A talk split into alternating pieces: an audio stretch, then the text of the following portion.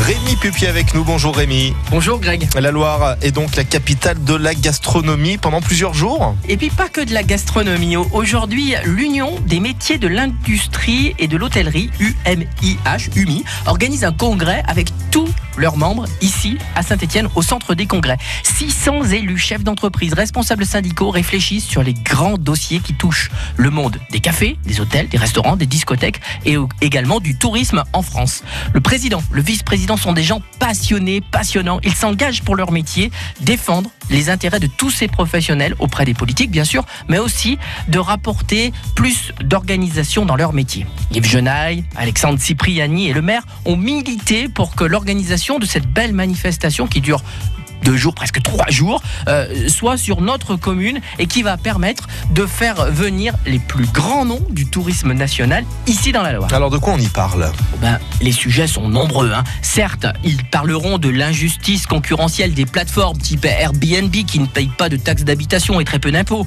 Ils parleront aussi des normes euh, pour les faire évoluer selon les capacités des hôtels ou du restaurant. Ils parleront également des problèmes de recrutement et de formation. Le thème, c'est ici, on Vous savez que ces professionnels, c'est quand même 35 métiers différents et ils garantissent des débouchés.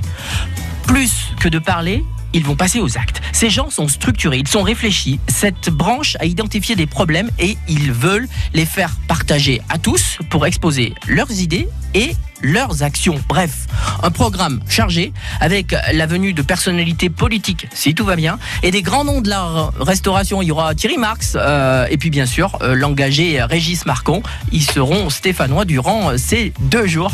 Allez, régalez-vous. Merci Rémi, bon week-end. Bon week-end à tous. Et rendez-vous lundi matin.